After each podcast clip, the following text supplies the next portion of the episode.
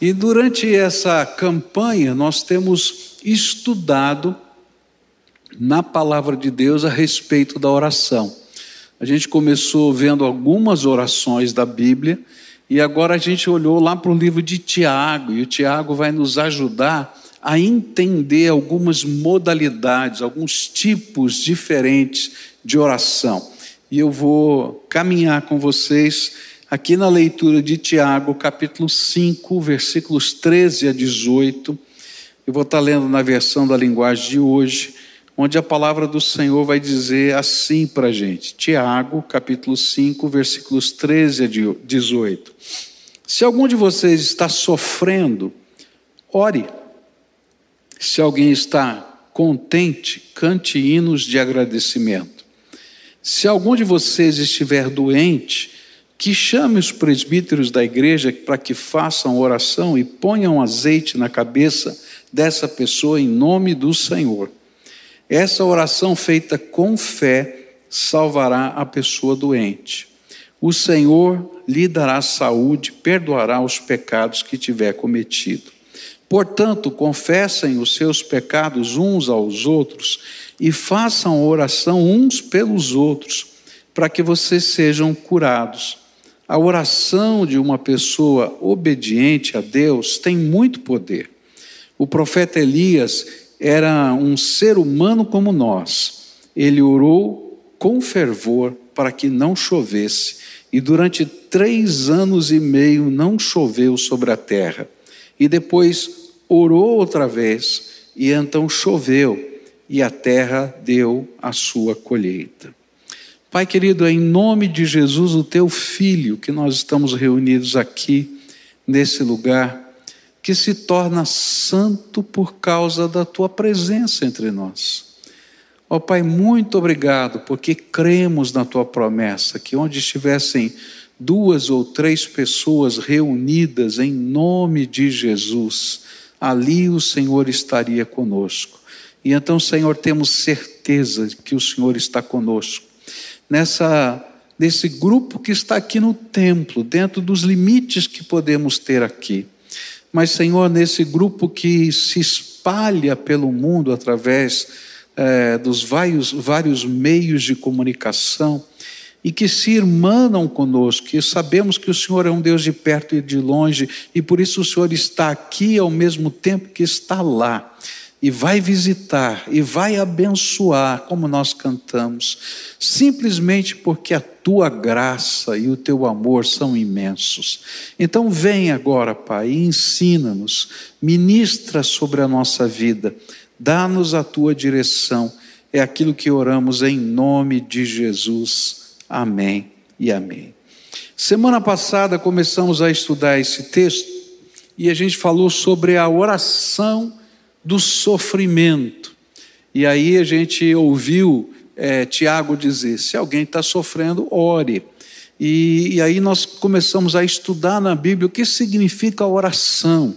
E a gente aprendeu que, através de Jesus, as portas da sala do trono do Todo-Poderoso se abriram para nós e a gente pode ter ousadia de adentrar esse lugar santíssimo da presença de Deus e se assentar com Jesus nos lugares celestiais e ali depositar a nossa angústia, a nossa dor. Esse foi um ensino que a gente é, comentou e trabalhou na semana passada.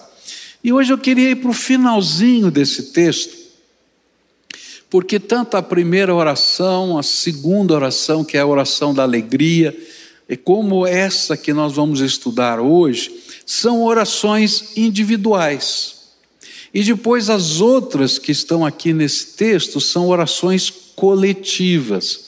E aí a gente vai aprender um pouquinho dessas orações de comunhão, né, de concordância do povo de Deus. Mas eu queria olhar agora para os versículos 17 e 18 do nosso texto, onde ele vai tomar o exemplo de Elias e vai usar o exemplo de Elias para nos mostrar uma outro tipo, uma outra modalidade de oração.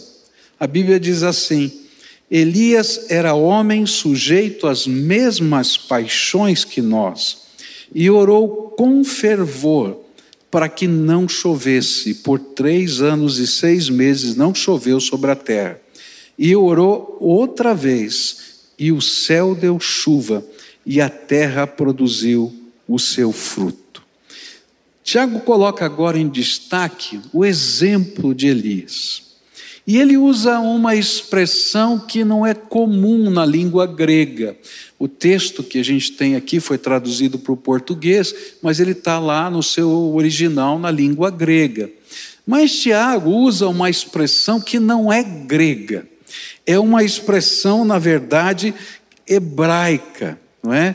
E ele escreveu como se estivesse falando hebraico na língua grega, tá? E ele disse algo assim: ele escreveu assim: Elias orou orado. Né? Essa é a expressão que está lá. Né? Por quê? Porque na língua hebraica, não é? é? Quando você quer dar uma intensidade em alguma coisa, você repete aquela palavra. Tá? Eles não têm superlativo, eles não têm intensificadores. Na, na gramática hebraica não existe isso. O que existe é repetição. Tá? Então, se você quiser o superlativo, você repete três vezes. Então, você vai dizer, orou, orou, orou. Já sei que orou né, no superlativo. Aqui ele está usando esse hebraísmo, orou, orado. Tá? E o que ele queria dizer é o seguinte: olha, Elias tá, tá orando de verdade, orando mesmo.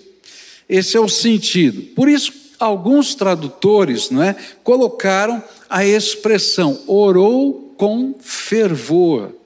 Tá? Então, existem várias traduções ali desse orou, orado, mas a ideia é de intensidade. O que Tiago queria que nós entendêssemos que o importante não é quem ora. E aí que ele está fazendo essa comparação. Ele diz assim: Elias era profeta, o profeta Elias estava orando. Mas ele faz lá uma vírgula e diz assim: mas ele era um homem que tinha os mesmos pecados, os mesmos defeitos, as mesmas paixões que nós temos. Mas esse homem orou orado. Esse homem orou com intensidade.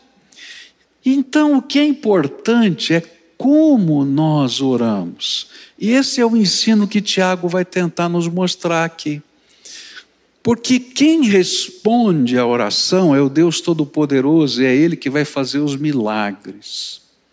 Mas na maneira como nós batemos na porta da sala do trono, a maneira como nós entramos na presença de Deus faz diferença, e é isso que Tiago está colocando para a gente. Muitos de nós imaginamos que Deus só vai ouvir a oração de algumas pessoas que são diferenciadas na sua santidade, ou que tenham uma autoridade eclesiástica. Mas não é isso que a Bíblia vai ensinar para a gente. O que a Bíblia vai ensinar para a gente é que Ele está disposto, Deus Todo-Poderoso, está disposto a ouvir todo aquele que ora de todo o coração de toda a alma, com toda a intensidade da sua vida. E é isso que ele está colocando. Por quê? Porque Deus quer ouvir a sua oração, a minha oração. Porque, como pai, ele gosta de ter intimidade com seus filhos. Então, o que significa orar orado? Orar com intensidade. Eu creio que está por trás da experiência de Elias algumas coisas. Se a gente olhar para aquilo que Tiago estava olhando, a gente vai perceber que duas coisas faziam parte desta oração que Elias fez, que Tiago está tomando como exemplo. A primeira delas era fé. Elias cria que Deus ia fazer aquilo, tanto que antes mesmo de orar, ele declarou ao rei Acabe: não vai chover. E depois ele declarou numa segunda ocasião: vai chover. Ele já tinha declarado. É claro que, naturalmente, o Espírito Santo deve ter dirigido essa palavra, ele deu essa palavra, mas ele entendia que ele era parte do resultado daquela palavra. Por isso, então, nas duas ocasiões, ele foi orar e foi pedir a Deus essa intervenção, conforme aquela palavra profética que ele tinha transmitido. E ele vai orar. Na segunda oração, a gente tem mais detalhes. E a gente vai perceber que além da fé havia um outro componente, e o componente era perseverança. E aí, se você lembrar da história de Elias, enquanto ele está orando, ele manda o seu empregado olhar não é, na direção do mar se tinha alguma nuvem. E ele volta lá para dar os recados, e ele continua orando até que aquele empregado volte dizendo: Olha, tem uma nuvenzinha lá em cima, lá longe no mar, do tamanho de um punho. Ele diz: Já é suficiente. Eu tenho certeza que vai chover agora. E ele está colocando esses dois componentes da oração fervorosa: a persistência na oração e a fé. As duas coisas que estão aqui destacadas. Mas por que, que é tão importante Tiago dizer isso para a gente? Porque muitos de nós, apesar de dizermos que cremos no poder da oração, de que orações mudam histórias, não oram. Alguns só costumam fazer aquela oraçãozinha, né? Quem sabe na hora do almoço, obrigado, Senhor, pelo alimento, aleluia, amém, né? Né? ou aquelas mais que são assim os mais famintos, faça mal, faça bem, em nome de Jesus, amém. Né? Então depende né, do momento ali. Mas há outros que entendem o poder da oração e têm um encontro marcado com o Todo-Poderoso. Gente, que privilégio Deus nos dá de termos um encontro marcado. Agora eu queria que você fizesse uma análise da sua vida se você tivesse que pegar a sua agenda, tá? E olhar, né, o que você fez essa semana, qual foi a média de tempo que essa semana você gastou na presença de Deus, buscando a face do Senhor? E talvez você vai se admirar que você, a sua média de estar na presença de Deus é uma média tão pequena e aí talvez orar orado comece com você separar tempo e disciplina para estar na presença de Deus. Eu, eu sei que na vida de muitos cristãos a oração é difícil de ser mantida porque a gente não tem simplesmente disciplina. Qual é o horário que você ora? Qual é o tempo que você separa? Porque se você não disser esse tempo é de Deus na sua vida, você nunca vai ter tempo para o Senhor na sua vida. Então você tem que marcar um horário e dizer: esse horário é exclusivo do meu Senhor.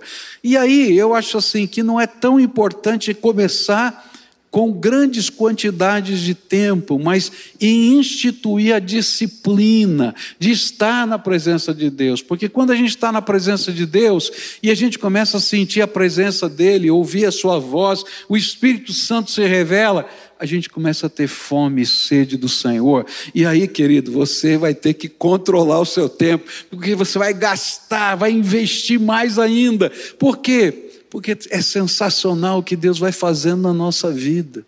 Então, a primeira coisa, olha o que está acontecendo na sua vida. Alguns têm dificuldade de orar porque não sabem o que significa oração. Imaginam que se estiverem repetindo as mesmas palavras várias vezes diante do Senhor, isso vai ser o que vai mover o coração de Deus. E aí é muito comum a gente ver, né? Eu me lembro de uma vez que veio um, um senhor, bateu aqui na porta da igreja, procurou o pastor, e ele, ele disse assim para mim: Pastor, eu queria que o senhor me ensinasse uma oração poderosa. E eu disse para ele assim: Mas o que, que o senhor quer dizer com oração poderosa? E ele disse assim: É como aparece no jornal, pastor. Às vezes a gente vê lá no jornal: oração poderosa para quem está endividado, oração poderosa para aquilo. E ele queria uma, uma, um mantra, uma palavra que ele pudesse repetir para dizer o que estava no coração dele. Então ele não entendeu nada do que é oração. A sala do trono está aberta. E o Senhor quer ouvir a voz do seu filhinho. Eu me lembro de uma, de uma ocasião, eu estava hospedado na casa da minha tia-avó, eu era garoto ainda, estava lá passando uns dias com ela, e a minha tia-avó tinha um comércio na frente da casa dela, e ela então vendia as coisas ali naquele comércio. E entrou um senhor lá, e falando sobre oração, sobre reza, sobre isso. E aí a minha tia era muito brincalhona, né? muito, muito ágil. Ela chegou para ele, para aquele, aquele senhor, é, e disse assim: Sabe, eu estou precisando de uma ajuda sua, você podia me fazer esse favor? E ele disse: Claro, com certeza, fica tranquilo que eu vou fazer para você. Era alguma coisa que ele não podia fazer imediatamente. E ele começava a conversar com ela, passava dois, três minutos, ela dizia assim: Escuta, eu tenho uma coisa tão importante para pedir para você. Será que você podia fazer um favor para mim? Ele falou: Eu já falei para você, eu vou fazer, fica tranquila. E passava mais três, quatro minutos, ela falava outra vez. E chegou uma hora, o homem já estava bravo, estava querendo ir embora. E aí minha tia falou assim: Sabe, toda vez que eu falo com Deus, eu abro o meu coração. Porque se eu repetir sempre as mesmas coisas, como eu fiz com você, Deus não vai me ouvir, ao contrário, eu vou ser irritante para Ele. Porque eu não estou abrindo o meu coração. E é por isso que a gente não reza. A gente não repete as mesmas orações iguaizinhas. Por quê? Porque elas se tornam palavras sem sentido no nosso coração e na nossa alma. Jesus ensinou assim: em Mateus capítulo 6, versículo 7. E quando orarem, não fiquem sempre repetindo a mesma coisa, como fazem os pagãos. Eles pensam que por muito falarem, serão ouvidos. Sabe, às vezes a gente não sabe orar. E eu queria dizer para você: entra na sala do trono, Jesus abriu a porta para você. E o Pai está te convidando para sentar lá nos lugares celestiais com Ele. Eu me lembro que em algumas ocasiões, né, um dos meus netos chega para mim e diz assim: é, vovô, eu quero ter uma conversa de gente grande com você. Eu digo, é, então tá bom, então vamos conversar. Ele falou, não, aqui não nós vamos lá para a sala perigosa. A sala perigosa é a sala da frente, onde a gente recebe as visitas. Então a gente vai lá na sala perigosa. Aí ele senta e começa a conversar comigo algumas coisas do coração dele. Sabe, é assim que significa, que é a oração. A gente vai para a sala do trono e a gente tem uma audiência particular com Todo-Poderoso. E quando a gente aprende a ter essa audiência, a gente vai descobrir que a oração não é um monólogo ele é um diálogo onde o Espírito Santo se revela. E é tão tremendo esse diálogo, é tão tremendo que a Bíblia ensina para gente que quando chegar aqueles momentos que você entrar na sala do trono e você não consegue nem expressar o que está dentro da sua alma, os gemidos da sua alma serão interpretados pelo Espírito Santo, e gemidos inexprimíveis vão sair da sua boca, e Deus vai entender, porque porque a sala do trono está aberta para a gente. Algumas vezes a gente ora sem fé. Lembra que eu falei que a gente tem que ter perseverança na oração? E tem que ter fé. E algumas vezes a gente ora sem fé. O que, que é isso? Sem qualquer convicção de que Deus possa interferir nas circunstâncias da vida. Há muita gente que tem uma expressão até popular que diz assim, que ora com esse tipo de sentimento. Olha, eu vou orar porque mal não faz. Queridos, não é assim que a gente busca a face de Deus. A Bíblia diz: Buscar-me-eis e me achareis quando me buscardes de todo o vosso coração. Eu vou à presença de Deus porque eu creio que Ele é o Todo-Poderoso Senhor dos céus e da terra, que todo o poder está nas mãos dEle, que basta uma palavra que saia do seu trono para que as coisas aconteçam. A Bíblia diz que céus e terra foram criadas pela palavra poderosa desse Deus tremendo. Ele simplesmente disse: faça-se e fez-se, acabou. E quando eu tenho essa confiança no meu coração, eu permaneço na presença de Deus, dizendo: Senhor, me dá os teus sinais de que o Senhor já deu essa palavra, que está chegando. Lembra de Elias? Ele estava orando e dizia: Já veio lá alguma nuvem?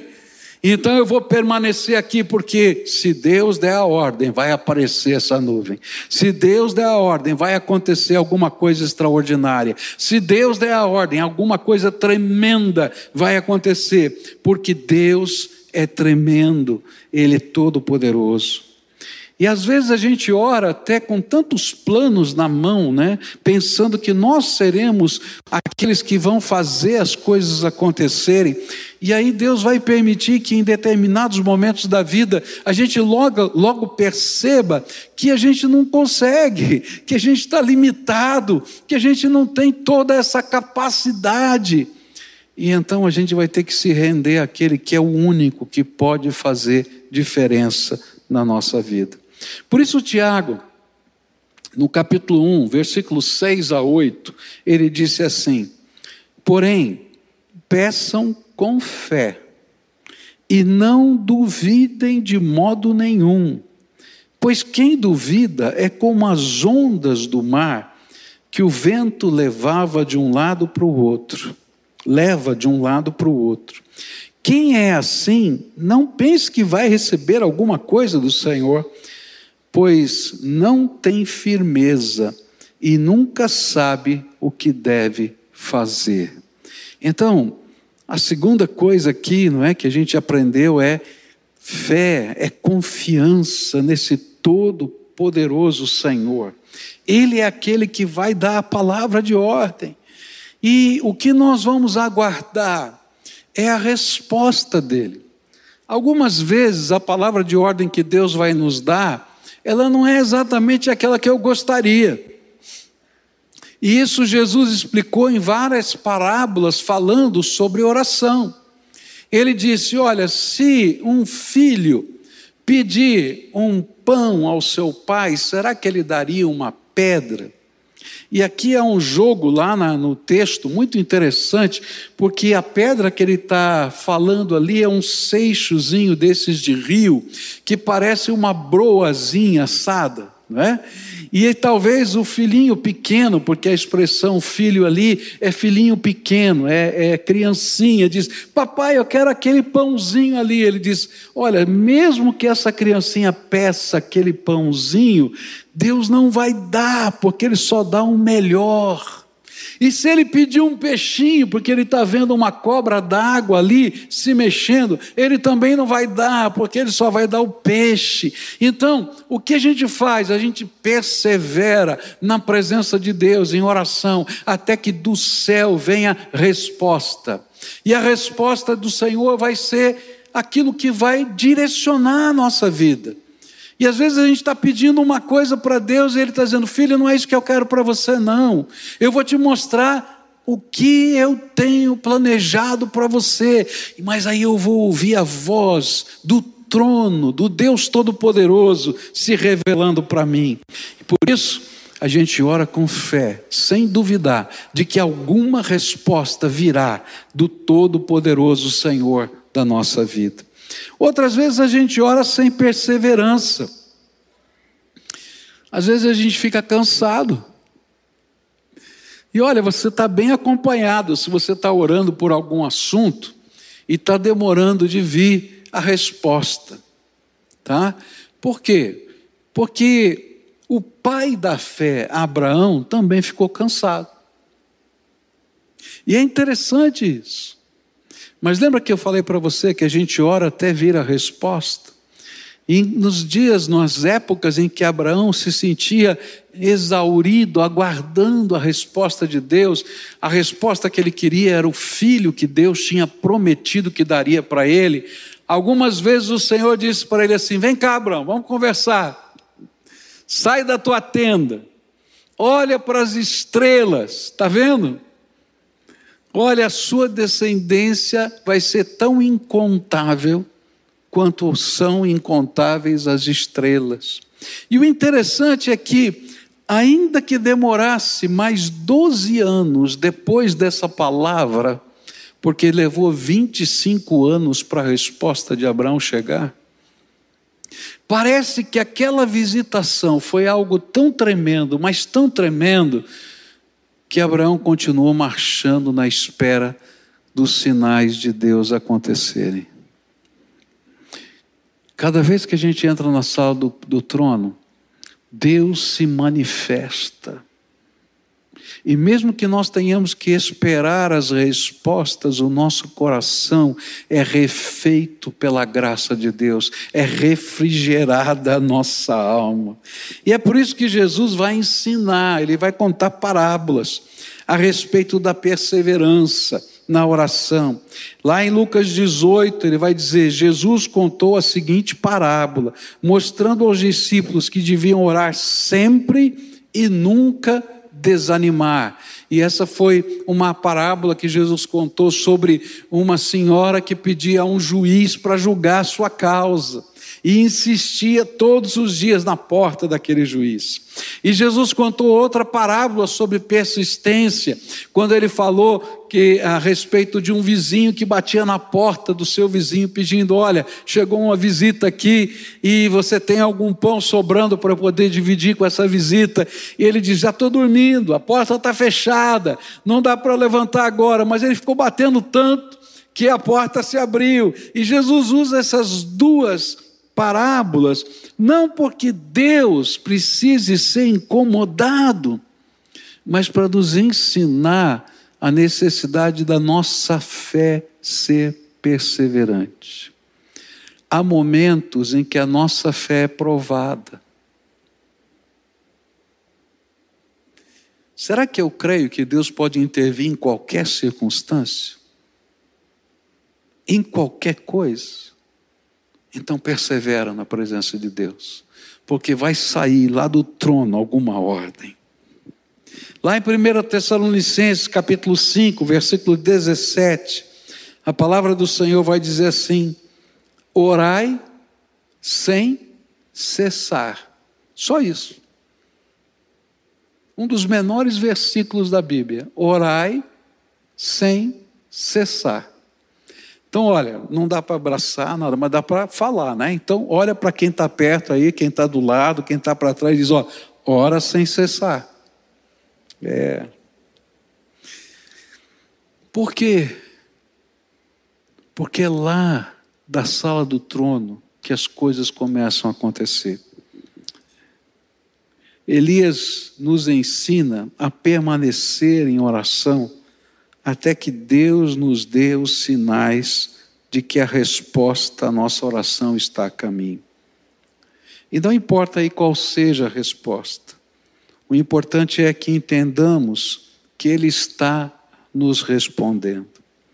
E aí vem um dos ensinos mais maravilhosos sobre oração. Oração é diálogo e não monólogo. Para mim, essa foi a maior descoberta na minha vida. Eu não entendia que oração era diálogo. E é interessante isso, porque às vezes a gente frequenta uma igreja, a gente tem uma tradição religiosa, a gente tem ensinos, excelentes ensinos, mas a gente não conhece a voz de Deus. A gente não conhece a voz de Deus no nosso coração. Eu nasci numa igreja batista, mas eu não conhecia a voz de Deus. Não importa a tradição religiosa. O que importa é que você conheça o Deus Todo-Poderoso, que você o visite e que você seja visitado por Ele através da graça de Deus em Cristo Jesus. E aí, quando a gente aprende que oração é um diálogo, em que eu vou ouvir a voz do Espírito Santo, e que as coisas de Deus vão se manifestar, e que essas respostas são segurança para a gente, e que a gente toma posse dessas palavras, a oração muda de figura na nossa vida. É muito interessante como o Espírito Santo trabalha. A gente vai conversar com o Senhor e Ele revela coisas que são do nosso próprio coração e às vezes a gente não gosta, porque o Espírito Santo vai dizer: Olha, tem alguma coisa aqui que eu não gostei na tua vida, vamos acertar. E a gente ouviu aqui né, do livro que foi indicado, aquele pastor estava pregando, muita gente se converte, mas o Senhor diz: Ó, oh, você precisa acertar a sua vida. Porque quando a gente entra na sala do trono, a gente vai descobrir que oração é um diálogo, o Espírito Santo vai falar conosco. Outras vezes, Deus nos revela coisas. A gente entra e diz: Senhor, não estou entendendo. Como é que é isso? De que jeito pode ser? Eu me lembro de uma ocasião que eu fui chamado para ir numa casa onde o marido e mulher estavam brigando. E a esposa chegou para mim e disse: Pastor, esse meu marido me trai. Eu tenho certeza que ele me trai.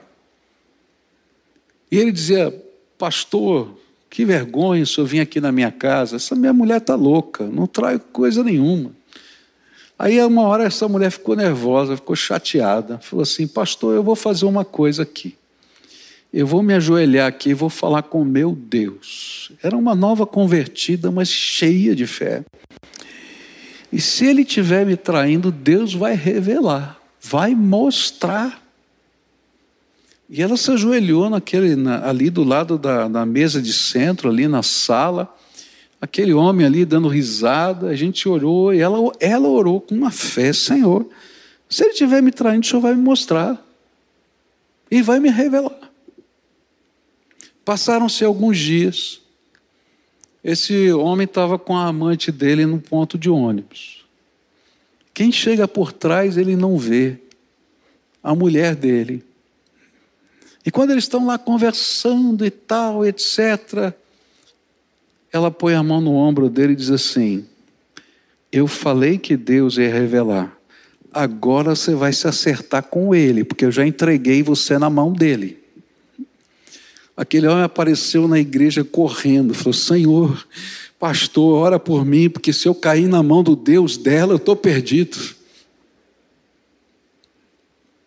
É verdade. Por quê? Porque Ele é o Todo-Poderoso Senhor. E Ele fala, Ele se revela, Ele mostra a vontade dEle, Ele nos mostra o caminho, Ele diz o que a gente tem que fazer ou não tem que fazer. E quanto mais a gente dá essa oportunidade ao Espírito de guiar a nossa vida, tanto mais somos abençoados. Muitas vezes, nesse tempo de oração fervorosa e persistente, Deus vai revelar o que tem visto em nós e o que precisa ser tratado pela Sua graça. Eu acho que uma das coisas que Deus vai fazer é quando Ele começa a mostrar sentimentos que não são bons, atitudes que não são boas, pessoas com quem a gente tem que se restaurar e olha, às vezes isso vai acontecer naquele momento de oração, porque o Espírito Santo vai intervir na nossa vida. Queria terminar essa mensagem com três perguntas para você agora, tá? A primeira pergunta é: como você tem orado? O que Tiago está ensinando para a gente aqui, usando o exemplo de Elias, é uma oração orada, fervorosa comprometida, cheia de fé e persistente. Esse é o tipo de oração que faz parte do seu dia a dia, porque a oração não é um evento, a oração é parte da nossa dinâmica espiritual todos os dias. Outra pergunta que eu queria fazer para você hoje é: quanto tempo ou qual é o tempo que você tem consagrado para estar na presença de Deus? Eu acho impressionante no Velho Testamento quando Moisés vai orar no lugar que ele chamou de tenda do encontro. Ele tinha um encontro marcado com Deus todo dia de manhã.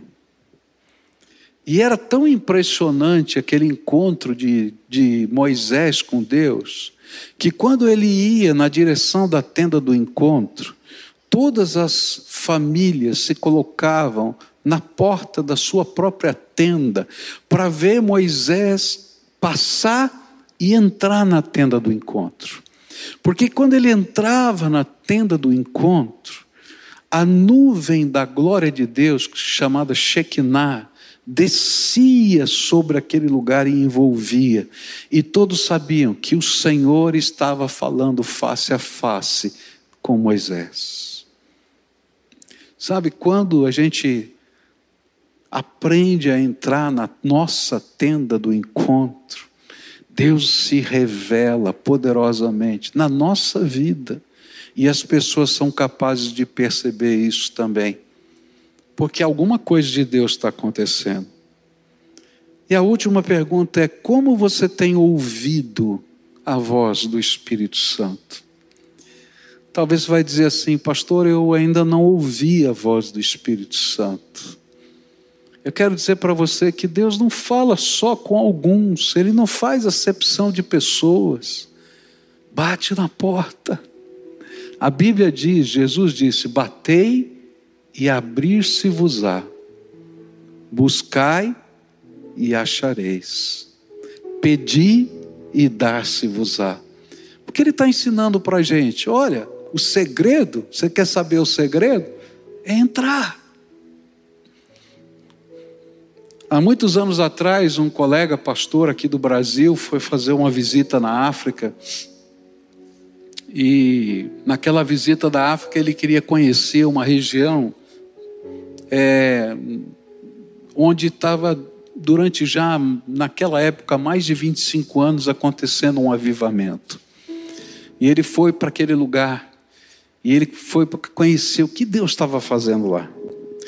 E ele teve o privilégio de falar com o líder daquele local onde estava acontecendo o avivamento. E ele então disse: Olha, eu queria que o senhor me contasse o segredo desse avivamento. Ele disse: Eu vou contar o segredo para você. E aí começou a mostrar as pessoas que se convertiam, a obra social que era feita, os doentes que eram tratados, as pessoas, como é que a obra de Deus estava lá e ele estava ficando impaciente, que estava chegando a hora de ir embora. E ele não tinha falado o segredo. E ele toda hora perguntava: Mas o senhor não vai me contar o segredo? Ele falou: Vou. E de repente aquele senhor entrou numa choupana vazia, não tinha nada. E ele perguntou: Você quer mesmo saber o segredo? Ele disse: Quero.